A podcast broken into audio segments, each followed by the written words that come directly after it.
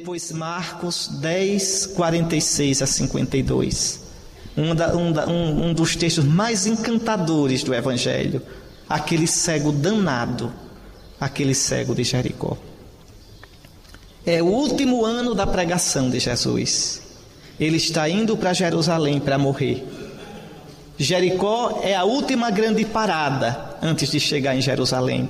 Ali, em geral, os peregrinos se banhavam no Jordão para começar o último pedaço da subida para Jerusalém, a parte mais alta. Ainda hoje é, um, é muito íngreme. Pois bem, Jesus vai saindo de Jericó. A estrada larga, o povo azoado. Imagine, imagine a feira de Caruaru, né? A, a, a, a, estrada larga, o povo empurra, empurra, a zoada, e oriental gosta de zoada, e está lá, diz o São Marcos, cego, sentado à beira do caminho, pedindo esmola. Coitado. Um dia ele tinha vista, perdeu a vista, e agora é cego. E esmolé e paralisado, sentado à beira do caminho, do caminho da vida. É um ninguém. O Evangelho nem diz o nome dele. É Bar Timeu, é o filho de Timeu. É aquele cego filho de Timeu. Ninguém nunca nem se preocupou com o nome dele. E o cego escuta o barulho do povo e pergunta: o que é? O que é? O que é? Claro, para um cego é uma perreira escutar o negócio sem saber o que é.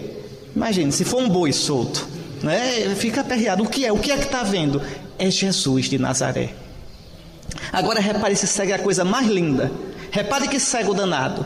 Quando dizem, olha o que ele, repare, dizem, é Jesus. Olha o que ele grita: Filho de Davi. Jesus. Primeiro ele diz filho de Davi, depois de Jesus. Pode olhar no evangelho que é assim: Filho de Davi, Jesus, tem piedade de mim. Ele está dizendo: Eu creio, tu és o Messias, o descendente de Davi. Eu creio, tem piedade de mim. O cego vê mais do que aquele povo que está ali. Aquele povo que está ali quer ver espetáculo. Aquele povo que está ali está pelo maravilhoso, está para ver no que vai dar. O cego vê, o cego crê. Filho de Davi, tem piedade de mim. É como a hemorroíça do fundo da miséria, grita por Jesus. E o que é que faz o povo? Cala a boca, cego.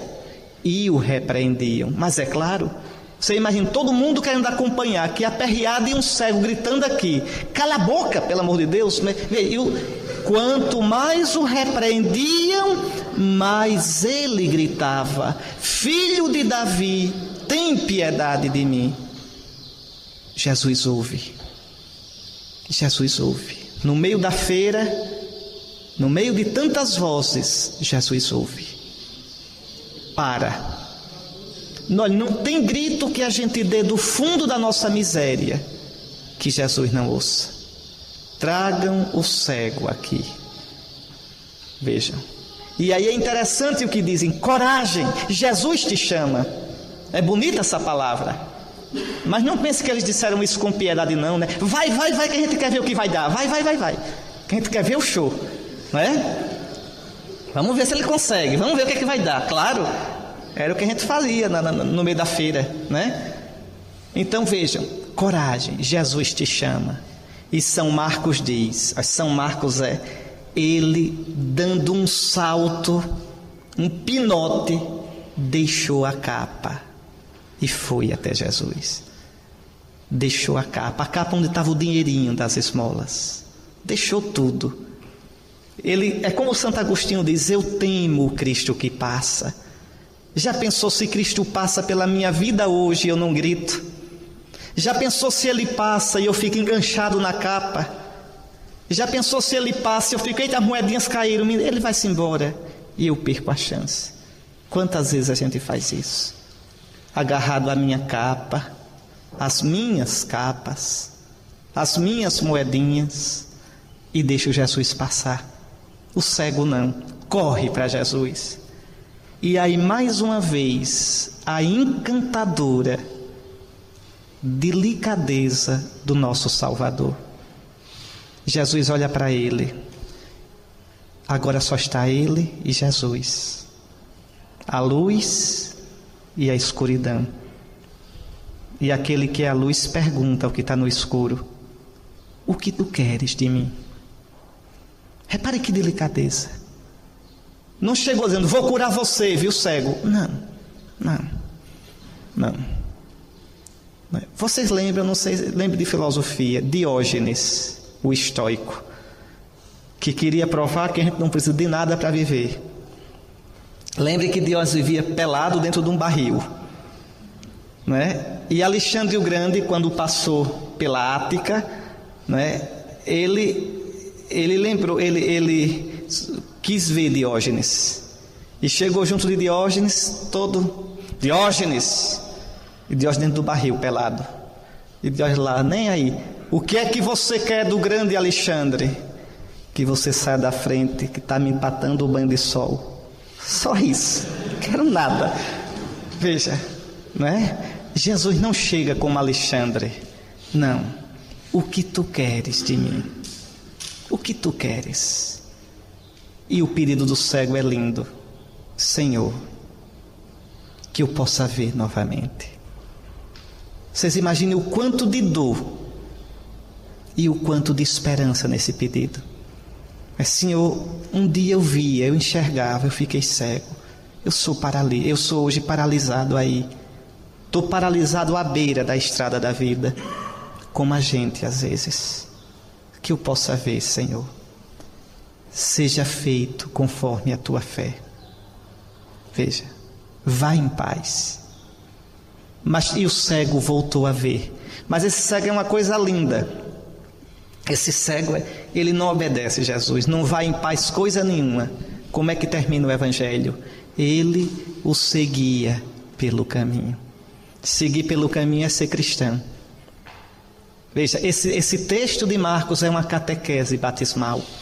Eu era cego na beira do caminho da vida.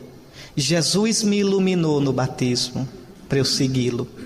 E para onde ele vai? Para Jerusalém, morrer e ressuscitar.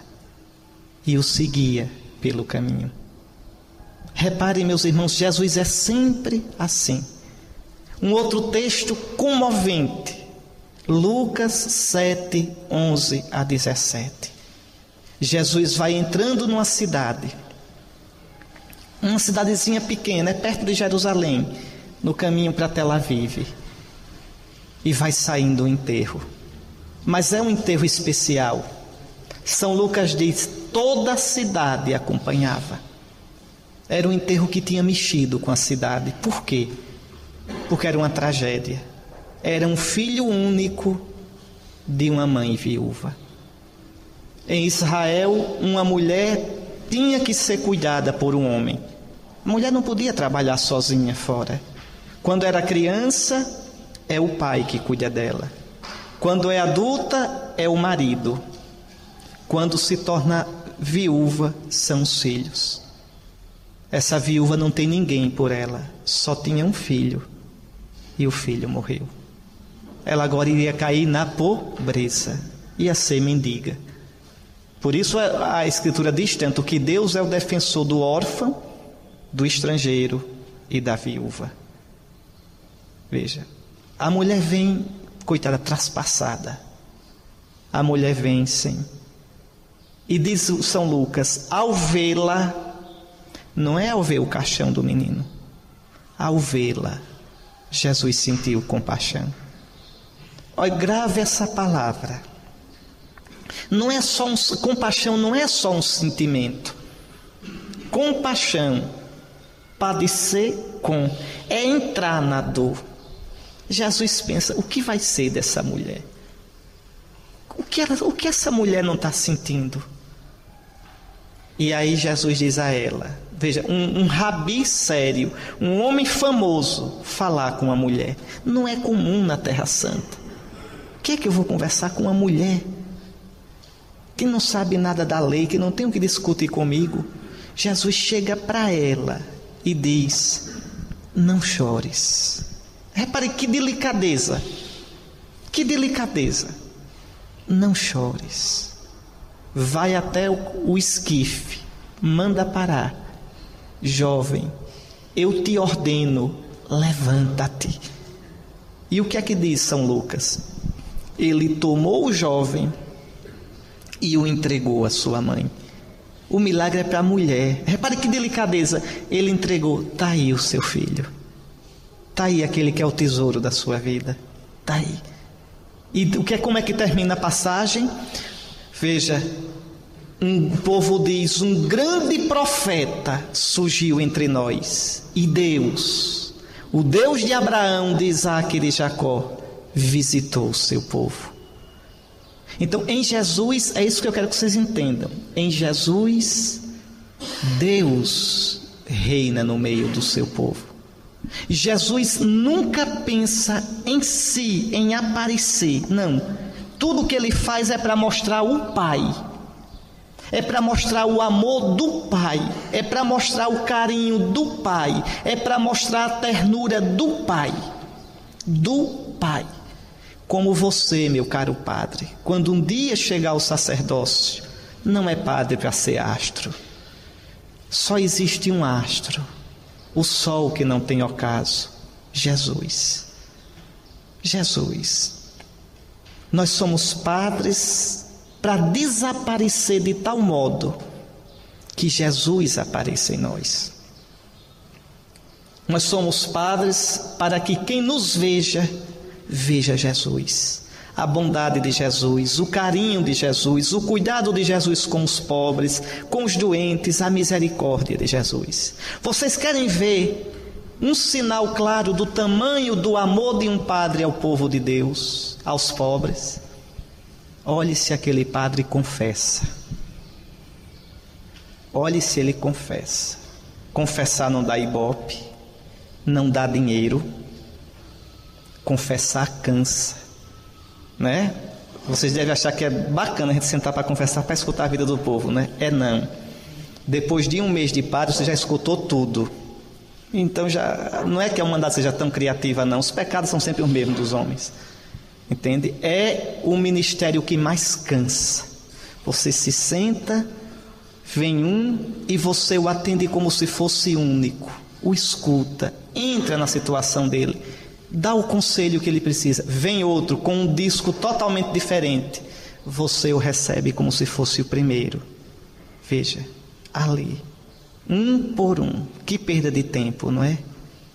É a prova do amor de verdade. Ali a pessoa está com toda a sua pobreza, toda a sua carência. Ali você mostra que você ama as pessoas. É fácil amar o povo. O povo Eu quero ver amar as pessoas. As pessoas. E a estes que estão aqui. A estes que me procuram. Jesus faz assim. Pois bem, vejam. Né, mais, uma, mais uma atitude de Jesus. Jesus está na casa de Simão. Aqueles, porque os fariseus, Jesus, Jesus se dava bem com os fariseus. Era uma relação de amor e ódio. Às vezes ele jantava na casa dos fariseus para discutir teologia. Jesus está num jantar desse, na casa de Simão, e entra uma mulher. Eu não sei, eu não entendo como é que essa mulher entrou na casa de Simão. Não sei como ela conseguiu. Porque Simão devia ser rico, a casa devia ser bem guardada. Se vinha Jesus, se vinham outros fariseus importantes, era um dia de festa. Devia ter alguém na porta. E a mulher tinha fama, tinha má fama, era prostituta, todo mundo sabia. Como ela entrou? Devia estar tão desesperada, tão ansiosa que entrou na toda e sabe, uma mulher zangada ninguém segura, né? Né? Pois bem. Então deve ter entrado na toda. O fato é que ela está, veja, imagine, sozinha de mulher no meio daqueles homens. Porque numa, num jantar de, de, discussão teológica, a mulher não fica. As mulheres serviam a mesa direitinho e ali é conversa de homem. De homem. Então, imagina aqueles homens barbados, não é? Sérios, carran... e a mulher entra. E sem dar boa noite nem pedir licença, cai aos pés de Jesus. Agora vocês imaginem, né? Se era um jantar festivo, uma mesazinha baixa com almofadas, todo mundo reclinado, Jesus aqui reclinado e os pés ali, a mulher lavando. lavando os pés, chorando e enxugando com o cabelo. E ele continuando aqui a conversa. Imagina a cena. Simão olha. Se esse homem fosse um profeta, saberia que essa mulher não vale nada. E Jesus, Simão, tem uma questão para você resolver. Um homem tinha dois devedores, um devia 50, outro devia 500. Ele perdoou os dois. A quem esse devedor ficou mais grato? A quem devia, né, a, a, a quem perdoou mais? Quer dizer, quem ficou mais grato com esse credor? A quem ele perdoou mais? Muito bem, Simão. Você está vendo essa mulher, Simão? Eu entrei na sua casa, você não me deu o shalom, o beijo. Que vergonha para Simão. Né? Ela está aqui beijando meus pés. Eu entrei na sua casa, você não me lavou as mãos.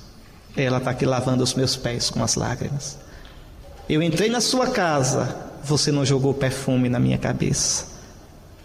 Ela está perfumando meus pés. Sabe do que mais, Simão? Ela, os muitos pecados dela, são muitos, estão perdoados, porque ela amou muito. Minha filha, os teus pecados estão perdoados. Minha filha, veja, vai e não peques mais. É isso que Jesus é. É isso que um padre tem que ser. Isso. Se vocês forem padres um dia, não tratem o povo com os pés. Se vocês forem padres um dia, não concebam o ministério de vocês como prestígio, como poder, como agora a paróquia é minha, quem manda aqui sou eu, e batem na mesa. Jesus não faz isso. Eu estou no meio de vós, como aquele que serve. A autoridade, o nosso Salvador bendito, instituiu o nosso sacerdócio quando lavou os pés dos discípulos antes de instituir, de, de, de instituir a Eucaristia e o sacerdócio. Veja, como eu fiz, deveis também fazer vós. A nossa grandeza é servir. A nossa honra é em nome de Jesus, não é por motivo sociológico, não é porque tem que servir ao povo, não é porque o povo é lindo, cheiroso e maravilhoso, porque não é. Não mistifiquem o povo, não endeusem o povo. Todo homem é mentiroso, todo homem. O nosso amor ao povo de Deus e à humanidade é por amor de Jesus. De Jesus. Tá certo?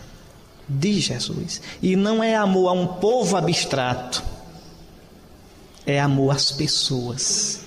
Às pessoas.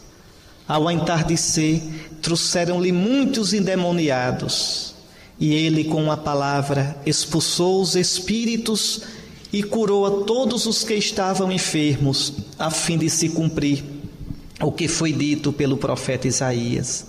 Levou nossas enfermidades e carregou nossas doenças. Mateus 8, 16 e 17.